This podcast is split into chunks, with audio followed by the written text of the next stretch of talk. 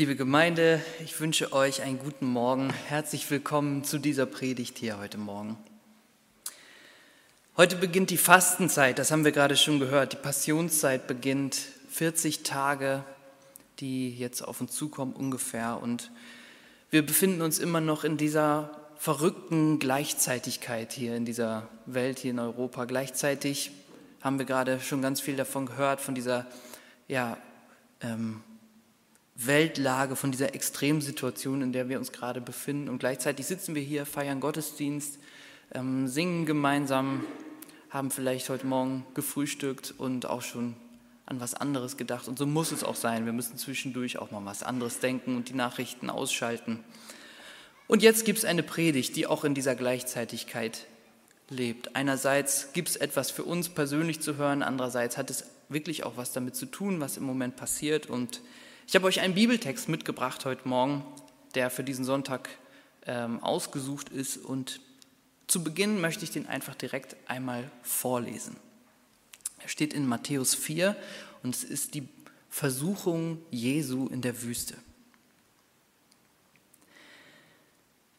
Nach seiner Taufe wurde Jesus vom Geist in die Wüste geführt. Dort sollte er vom Teufel auf die Probe gestellt werden. Jesus fastete 40 Tage und 40 Nächte lang.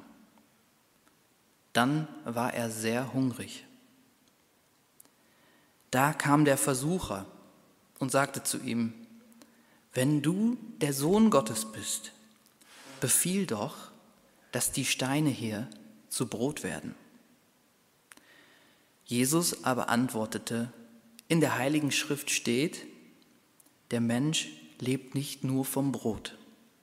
Nein, vielmehr, vielmehr lebt er von jedem Wort, das aus dem Mund Gottes kommt. Da nahm ihn der Teufel mit in die heilige Stadt, Jerusalem. Er stellte ihn auf den höchsten Punkt des Tempels und sagte zu ihm, wenn du der Sohn Gottes bist, spring herunter.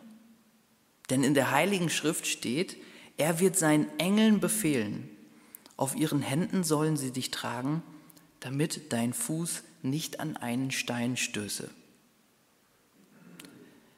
Jesus antwortete, es steht aber auch in der heiligen Schrift, du sollst den Herrn, dein Gott, nicht auf die Probe stellen. Wieder nahm ihn der Teufel mit sich, dieses Mal auf einen sehr hohen Berg. Er zeigte ihm alle Königreiche dieser Welt und ihre ganze Herrlichkeit. Er sagte zu ihm, das alles will ich dir geben, wenn du dich vor mir niederwirfst und mich anbetest. Da sagte Jesus zu ihm, weg mit dir, Satan. Denn in der heiligen Schrift steht, du sollst den Herrn, dein Gott, anbeten und ihn allein verehren. Daraufhin verließ ihn der Teufel und es kamen Engel und sorgten für ihn.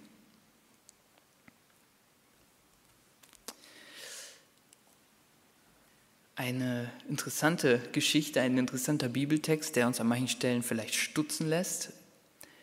Es beginnt, äh, Jesu Weg beginnt quasi mit dieser Geschichte. Direkt nach seiner Taufe, als allererstes, steht diese Geschichte. Bevor Jesus irgendwo anfängt zu wirken, auch nur einen Menschen heilt oder so, steht diese Geschichte. Und Jesus scheint am Anfang in eine Wüstenzeit zu kommen.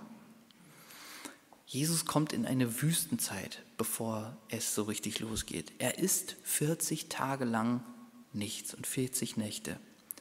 Bei Matthäus hört es sich ein bisschen so an, als würde er fasten und als wäre das so was wie eine geistliche Übung. Bei Lukas zum Beispiel hört es sich ein bisschen anders an. Da steht nämlich einfach nur, er aß nichts. Ob er nichts gegessen hat, weil er vielleicht selber auch inhaltlich mit sich gekämpft hat und ihm nicht nach Essen zumute war, oder er wirklich gefastet hat, das wissen wir nicht genau. Aber was wir wissen ist, dass er in der Wüste war. Es war eine echte Wüstenzeit. In der Wüste bist du alleine. Das Umfeld ist karg. Du hast nichts um dich drum, woran du dich freuen kannst. Es ist heiß, auf dir lastet der Druck, durch den nächsten Tag zu kommen. Nachts ist es kalt, es gibt kein Wasser, Mangel, Wüstenzeit. Wir alle kennen Wüstenzeiten, in denen es uns nicht so gut geht, in denen wir das spüren, Mangel, in denen wir das Gefühl haben, es gibt nichts um uns herum, an dem wir uns freuen können. Und gerade in diesen Wüstenzeiten, wo es uns nicht so gut geht, wenn uns die Welt um die Ohren fliegt, werden unsere Werte und unsere Überzeugungen auf die Probe gestellt. Das, was wir nie wollten, das wird auf einmal verlockend. Sollte ich nicht doch lieber das und das machen? Dann werden meine ganzen Probleme gelöst, oder? Das sind so Gedanken, die man dann hat. Vielleicht kennt ihr die. Es kann ganz persönlich sein, dass man selber in einer Krise ist, in einer Wüstenzeit. Das erlebt jede, das erlebt jeder mal. So eine Wüstenzeit, die erleben wir aber auch gerade in Europa. Es ist eine Wüstenzeit, in der wir leben. Unsere Werte werden auf einmal auf den Kopf gestellt. Wir fragen uns, das, was wir nie wollten, ist es doch der richtige Weg? Wir werden gleich noch ein bisschen mehr davon hören. Genau das passiert hier auch mit Jesus. Seine Werte werden auf die Probe gestellt. Der Teufel, der Gegenspieler Gottes, die Stimme, die Unheil bringt, versucht Jesus, stellt ihn auf die Probe. Und Jesus begegnet drei Versuchungen. Drei Versuchungen. Und diese Versuchungen, die in diesem Text abgebildet werden, wir gehen die jetzt gleich mal durch, das bilden, die bilden so die Grundversuchungen im, im Leben ab. Jede, es sind Grundfragen des menschlichen Lebens und wir alle kennen diese Fragen, mit denen Jesus da konfrontiert wird. Und wir kämpfen mit denen. Manchmal mehr, manchmal weniger. Ich persönlich kämpfe auch mit diesen Fragen manchmal mehr, manchmal weniger. Und Jesus hat eben auch mit ihnen gekämpft. Und im Kampf mit diesen Lebensfragen, mit diesen Zweifeln, mit diesen Werten, mit diesen Versuchungen des Teufels, hat er besondere Antworten darauf gefunden. Antworten, die ich finde gar nicht mal so leicht sind, die nicht so leicht verdaulich sind. Auf den ersten Leser hört sich das vielleicht irgendwie oh, ganz nett an, Jesus, Bibelkenner, Papa, haut einen Bibelvers zurück. Aber wenn man sich das mal genauer anguckt, was Jesus da sagt, ist es ziemlich herausfordernd. Und diese Antworten von Jesus, die wollen wir uns heute mal anschauen. Die erste Versuchung. Da wird zu Jesus gesagt, wenn du der Sohn Gottes bist, befiehl doch, dass die Steine hier zu Brot werden.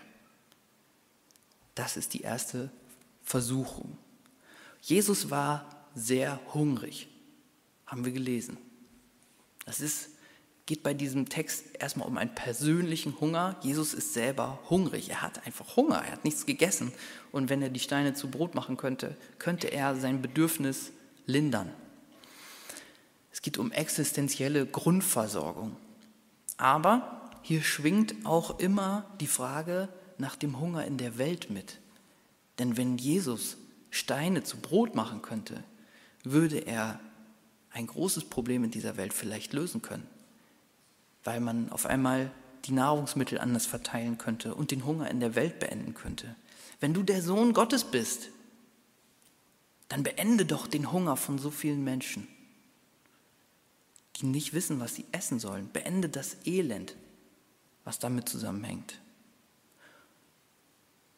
Und wenn ich ganz ehrlich bin, also wie oft habe ich diese Frage Gott gestellt? Ich weiß es nicht, unzählbar oft. Warum machst du das nicht? Ich denke, ich höre das hier, wenn befiehl doch diesen Steinen, dass sie Brot werden. Und ich denke, ja, warum eigentlich nicht? Das wäre doch richtig gut. Das wäre doch richtig gut, wenn dieses Problem des Welthungers gelöst werden würde. Und daran erkennt man übrigens eine echte Versuchung, dass wir selber auch denken, ja, ja, warum denn eigentlich nicht? Das wäre doch gut, oder nicht? Und Jesus hat jetzt mit dieser Frage gekämpft und kommt so eine Antwort. Und ein Teil der Antwort ist, glaube ich, immer, dass wenn du mit einem Finger auf Gott zeigst, auch immer drei zu dir selber zurückzeigen. Anne, du hast es gerade auch schon mal gesagt. Gott, warum lässt du das zu? Und Gott fragt, das wollte ich dich auch gerade fragen. Denn auch wir lassen Dinge zu. Und vieles von dem Leid auf dieser Welt ist nicht unverschuldet, sondern es hängt mit den Zusammenhängen dieser Welt zusammen. Es gäbe genug Essen auf dieser Welt, um alle Menschen zu versorgen. Aber das viel Wichtigere für ist Jesus, dass ihm diese existenzielle Grundversorgung des Lebens nicht die größte Grundgröße des Lebens ist. Es gibt Wichtigeres für ihn. Es gibt Wichtigeres für ihn als Brot. Jesus antwortete mit einem Bibelzitat, in der Heiligen Schrift steht, der Mensch lebt nicht nur von Brot. Nein, vielmehr lebt er von jedem Wort, das aus dem Mund Gottes kommt. Ich glaube, dass Jesu Überzeugung ist, dass der echte Hunger der Menschen nicht der nach existenzieller Versorgung ist. Die Versuchung ist, das immer wieder so zu sehen. Die Versuchung ist, immer wieder auf die eigene Versorgung zu gucken, auf mein, mein Auskommen, meine Versorgung, meine Altersabsicherung und so weiter und so weiter. Dass das das ist, worum es in diesem Leben geht. Unser ganzes Arbeitsleben ist darauf aufgebaut, dass es darum geht.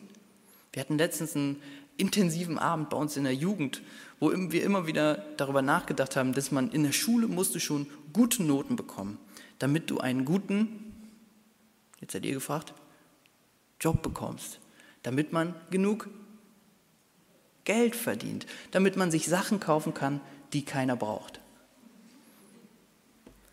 Und manche sagen noch, um Menschen zu beeindrucken, die man nicht mag. Ja, das ganze Leben scheint darauf aufgebaut zu sein, von der Schule durchs ganze Altersleben hindurch sich zu versorgen. Und hier sagt Jesus, Davon lebt der Mensch nicht allein. Darum, darum geht es nicht im Leben. Es geht noch um so viel mehr. Der Mensch lebt nicht nur vom Brot. Es geht darum, es geht nicht darum, satt zu werden. Es geht darum, erfüllt zu werden. Es geht nicht darum, satt zu werden. Es geht darum, erfüllt zu werden. Dostoevsky, der russische Autor, hat mal an einer Stelle geschrieben, das merkt man besonders, wenn du gegessen und geschlafen hast. Wenn du nämlich satt und ausgeruht bist, dann kommt die Frage, was jetzt? Jetzt bin ich bereit. Jetzt möchte ich etwas Erfüllendes tun. Wir können das Leben nicht allein auf unsere materiellen Grundbedürfnisse reduzieren. Es geht um so viel mehr. Es geht um ein erfülltes Leben. Wir haben in dieser Gemeinde ja unsere Brotzeit-Events. Da hört man es schon im Namen. Es gibt hier immer was zu essen, was sehr gut ist, und es gibt auch immer etwas zu hören für die Seele, weil wir wissen, eine echte Brotzeit, die uns stark macht, ist etwas für den Körper und etwas für die Seele. Herzliche Einladung nochmal, kauft euch noch Karten, es gibt noch ein paar.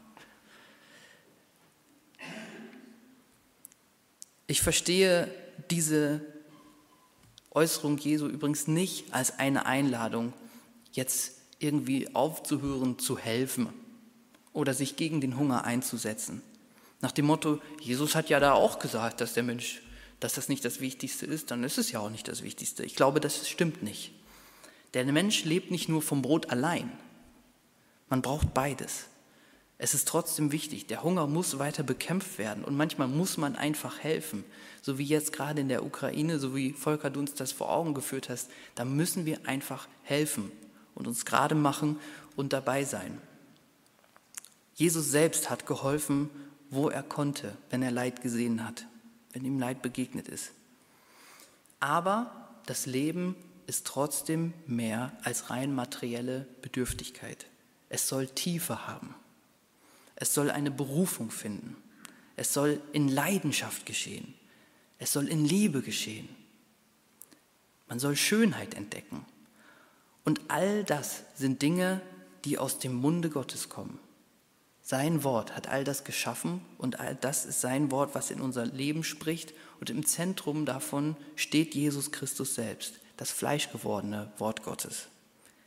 Und Jesus legt sich darauf fest. Er sagt, das ist meine Mission. Ewiges Leben heißt erfülltes Leben. Und das kann man bei ihm finden. Er sagt sogar, ich bin das Brot des Lebens. Wir feiern nachher Abendmahl, werden uns daran erinnern und werden Brot essen, symbolisch dafür, dass wir wissen, dass Jesus das Brot des Lebens ist. Die zweite Versuchung. Da nahm ihm der Teufel mit in die heilige Stadt. Er stellte ihn auf den höchsten Punkt des Tempels und sagte zu ihm, wenn du der Sohn Gottes bist, spring runter. Denn in der heiligen Schrift steht, er wird seinen Engeln befehlen, auf ihren Händen sollen sie dich tragen, damit dein Fuß nicht an einen Stein stößt. Ist überhaupt Verlass auf Gott? Ist überhaupt Verlass auf Gott? Um diese Frage geht es in dieser zweiten Versuchung. Kann man sich darauf verlassen, auf das, was Gott sagt? Deswegen führt der Teufel Jesus auch auf den Tempel, mitten in, diese, in, diese, in dieses religiöse Zentrum, wo es um Gott geht. Und jetzt geht es um Gott. Und es ist eine unglaubliche Gemeinheit, was hier passiert. Noch so eine Versuchung, das Handy nicht auf lautlos zu stellen. Es ist eine unglaubliche Gemeinheit, was hier passiert.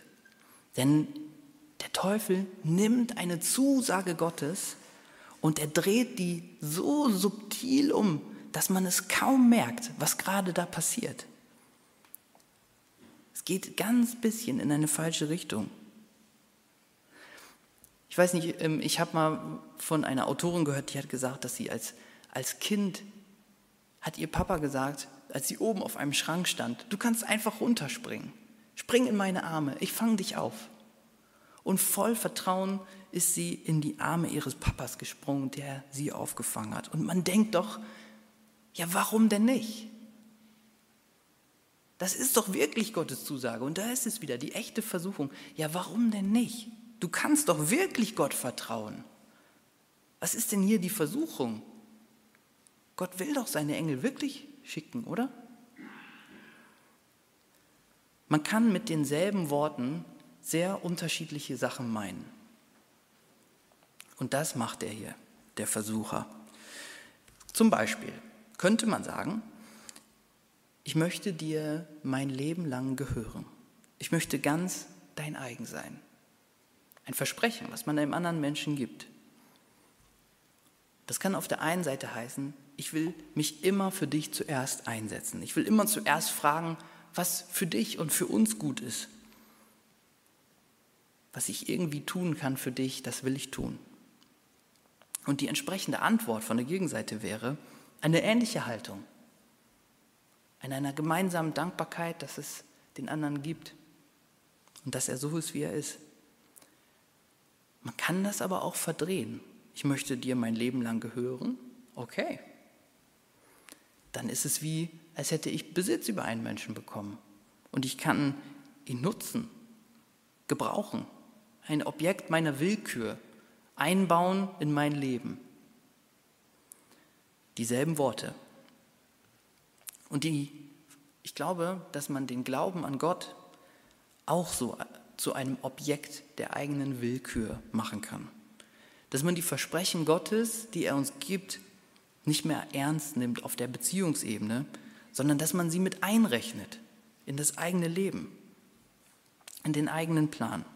Sie zu brauchen wie ein Ding, es weiterzugeben wie eine Information. Es ist, ich habe mal das Bild da für mich so gefunden, wie so ein Organspenderausweis. Man füllt den einmal aus und dann weiß man, ich habe mich um alles gekümmert. Wenn es soweit ist, ist alles geklärt. Manche Leute, für manche Leute ist der Glaube so etwas. Aber unser Schutz, dieser Schutz, um den es da geht, das ist Gottes Liebe selbst. Gottes Liebe diese Gewissheit, dass er uns liebt, das ist unser Schutz. Ohne diese Liebe fallen wir ins Bodenlose. Aber mit ihr können wir das Leben meistern. Es ist das, was uns trägt. Und diese Beziehung, diese Liebesbeziehung, die basiert auf Vertrauen. Ohne Absicherung, ohne Ehevertrag. Es braucht keine äußere Demonstration, keine Beweise. Glaube ist dann reif und erwachsen, wenn er sich unabhängig macht von so einer Erwartung, dass Gott etwas beweist. Jesus antwortet deswegen, es steht aber auch in der Heiligen Schrift, du sollst den Herrn, dein Gott, nicht auf die Probe stellen. Und Jesus spielt jetzt hier übrigens nicht Bibel gegen Bibel aus. Ja, also man könnte ja sonst ewig weitermachen, das haben auch Leute, glaube ich, schon gemacht, dass man sich immer wieder gegenseitig Bibelstellen um die Ohren haut, aber so, aber so. Nee, was Jesus zeigt ist, du kannst die Zusagen Gottes in der Bibel nur richtig verstehen, wenn du Gott liebst. Du kannst diese Zusagen nur verstehen, wenn du selber Gott auch liebst. Wenn ich ihm bloß einrechne in meine Pläne, dann mache ich das so und dann sorgt Gott für mich da und dann kann ich ja beten oder so, dann geht meine Rechnung nicht auf. Wenn ich mich aber öffne für Gott, für sein Wirken, wenn ich ihm vertraue und ihm rückhaltlos das alles hinhalte, was mich ausmacht, dann ist es genau richtig. Ich darf alle Sorgen auf ihn werfen. Ich darf ihn um alles bitten, was mich bewegt.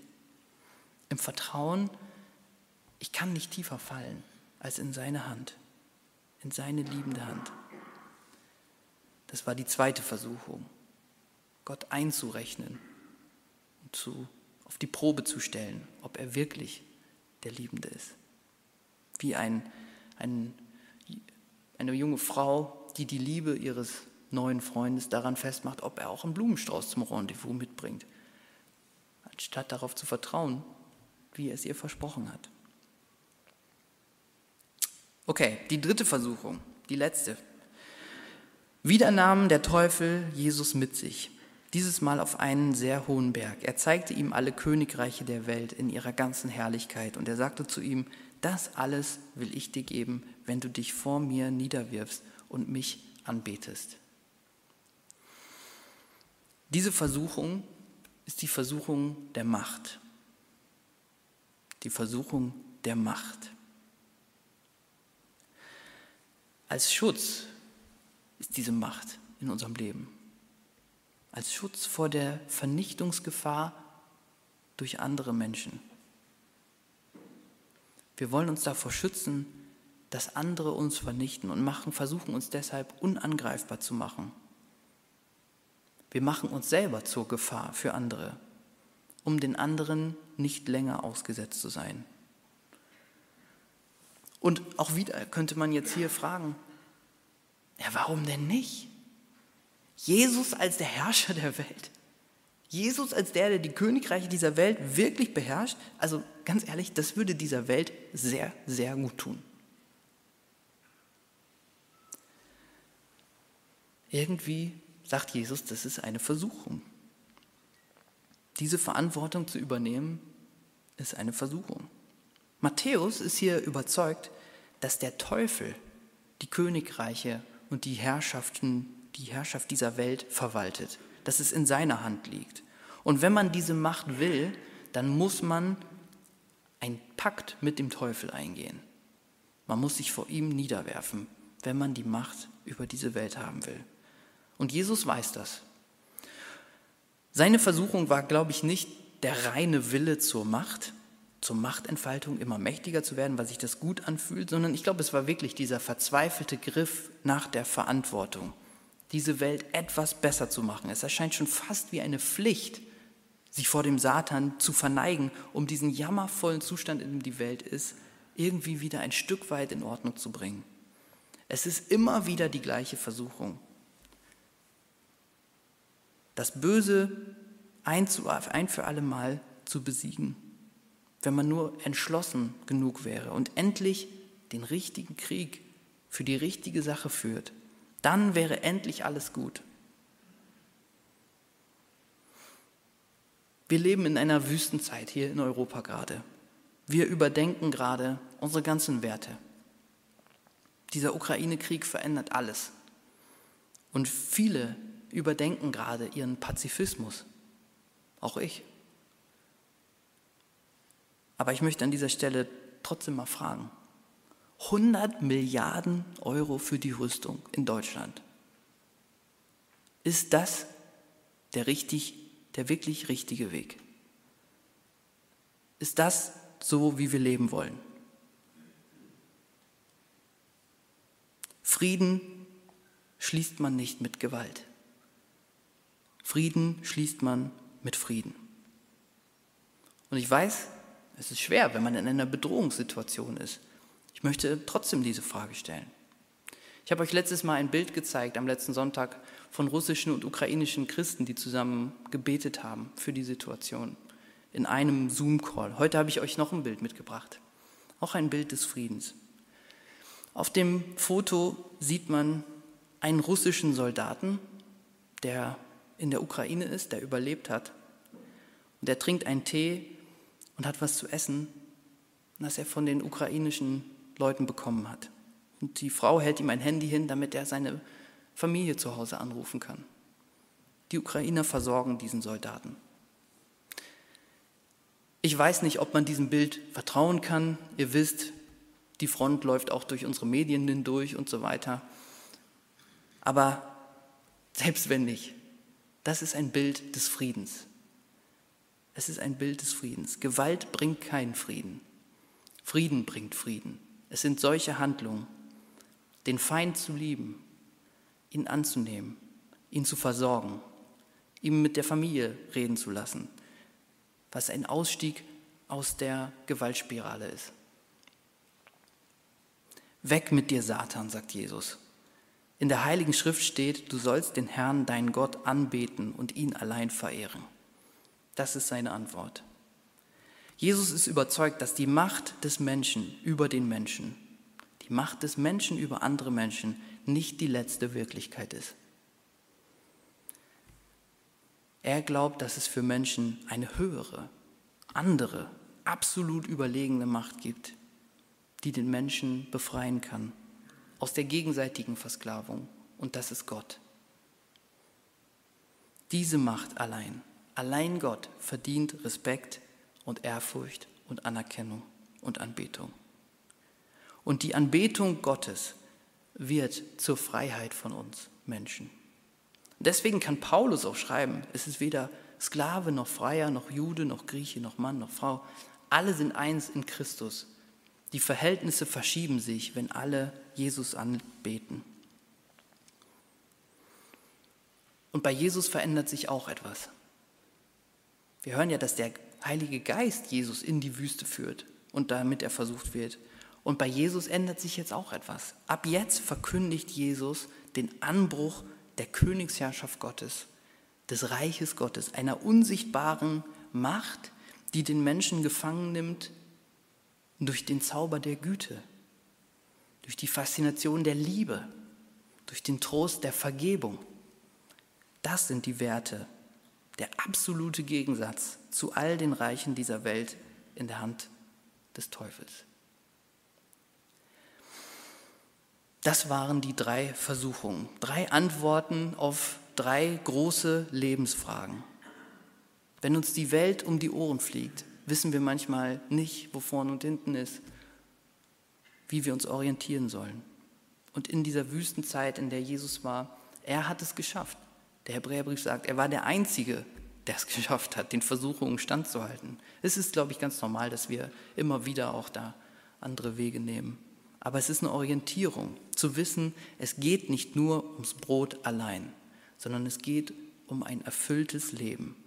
Es geht nicht darum, eine Religion auszuüben, die Gott in unsere Pläne und unsere Vorstellungen einbaut, sondern es geht darum, Gott zu lieben und ihm zu vertrauen. Und es geht nicht um die Macht und die Verantwortung für, diese, für die Königreiche dieser Welt, sondern um die Freiheit, die darin liegt, Gott zu anbeten, seine Wahrheit über mein Leben zu glauben. Alle diese Antworten führen uns zu Gott diese Antworten Jesu auf die Frage. Alles führt uns zu Gott. Und am Ende sagt der Text, dass, Jesus, dass Engel Jesus versorgt haben. Er hat seinen Engeln befohlen über dir, dass sie dich behüten. Auch ein Bibelvers. Und das wird die Wahrheit. Gott versorgt seine Kinder. Er sorgt für seine Kinder. Auf eine andere Weise, als wir das vielleicht manchmal denken, aber in ihm ist die Fülle. Er ist das Brot des Lebens. Amen.